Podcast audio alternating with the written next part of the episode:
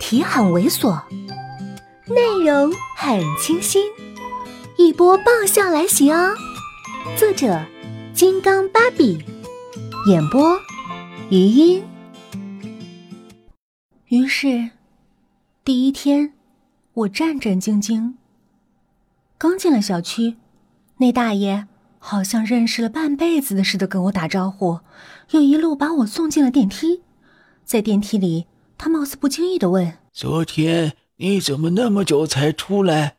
我被他一路的闲扯降低了警惕，很诚实的回答：“哦，我睡醒了，过一会儿才走的。”他的表情立刻变得尖兮兮。再看我的眼神儿就变得极为暧昧。他从口袋里掏出一支笔，在手心上快速的记了下来。我忽然对娱乐圈的人感到了由衷的同情。虽然临近夏天，天气越来越热，今天的最高气温甚至达到了二十六度，但是我还是一身运动装，把自己包裹得严严实实的，并且在包里放了一盒。空气清新剂，以作防狼之用。深吸了一口气，进了门。宋子妍正躺在沙发上看杂志，看见我，居然还抱怨：“怎么来的这么晚？”我默默流泪。我已经花了大价钱，打的来了。不过他也只是抱怨，马上就站了起来，对我说：“我们开始吧。”开始？什么开始？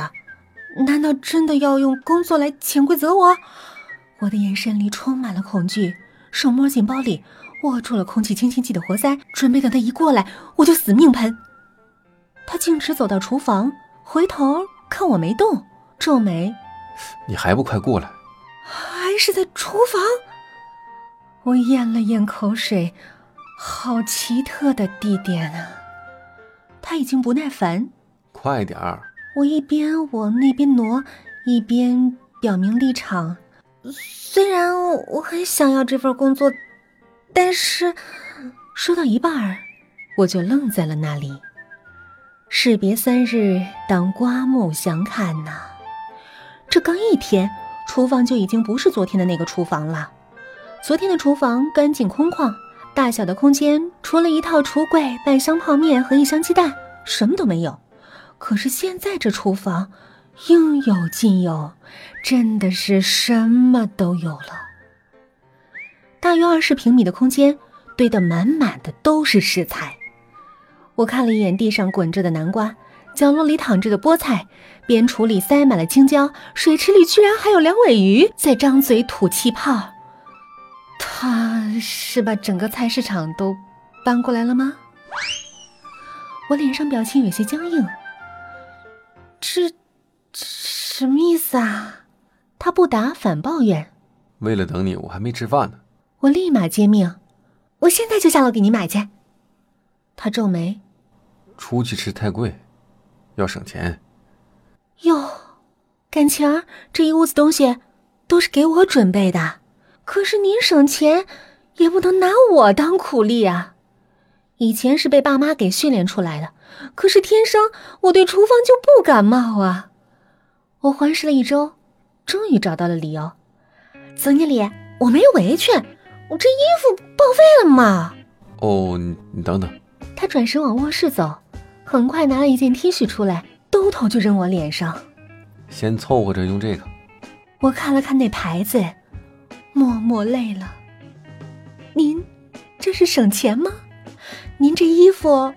都够您吃一个月的啦，不过冲着工作，我也就忍了。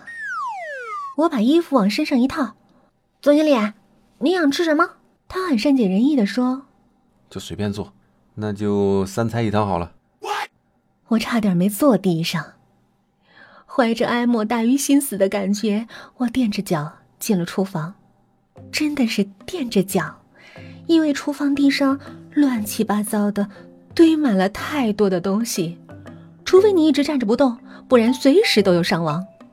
我跟芭蕾舞演员似的，在厨房翩翩起舞，一顿饭做下来，两个前脚掌都麻了。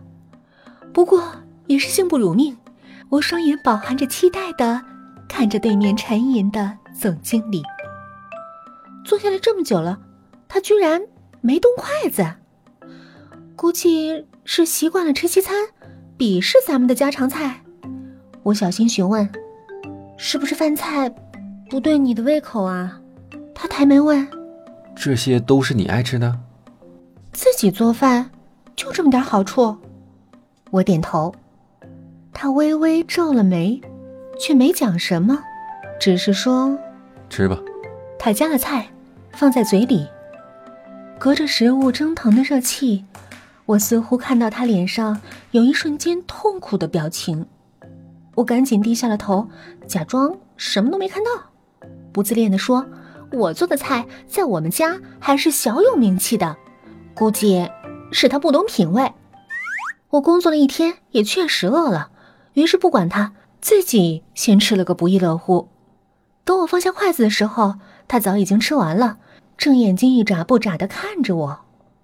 我这才发现，这饭菜一大半儿都是我吃的，他吃的很少，只是喝了不少的汤。莫非是嫌我喧宾夺主吃太多啦？我赶紧补救：“总经理，您去休息，放着我收拾。”等等。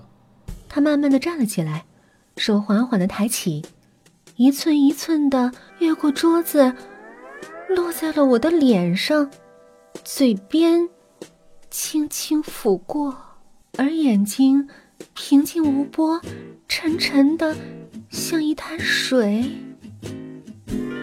我着了魔似的看了三秒，然后从凳子上摔下，边爬起来边胆战心惊的问。